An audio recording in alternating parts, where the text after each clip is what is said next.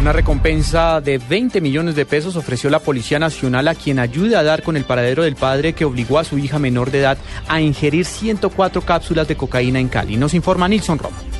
Tras mostrar su indignación por el hecho, el director de la Policía Nacional, general Rodolfo Palomino, dijo que espera que con la recompensa se dé con el paradero del padre de la menor para que responda ante la justicia. Este hecho tan dantesco en el que, al parecer, su padre, que respondería el nombre de Diego Fernando Mancilla Aguilar, por quien aprovecho la oportunidad para hacer un ofrecimiento hasta de 20 millones de pesos, para quien me permita o nos permita a las autoridades lograr su y captura. Las autoridades no descartan la posibilidad de que la niña, a quienes sus padres habrían inducido a ingerir 104 cápsulas con droga, hubiera viajado en marzo de este año a Europa siendo usada como mula. La menor aún se encuentra con respiración asistida y su estado es crítico pero estable. Desde Cali, Nilson Romo Portilla, Blue Radio.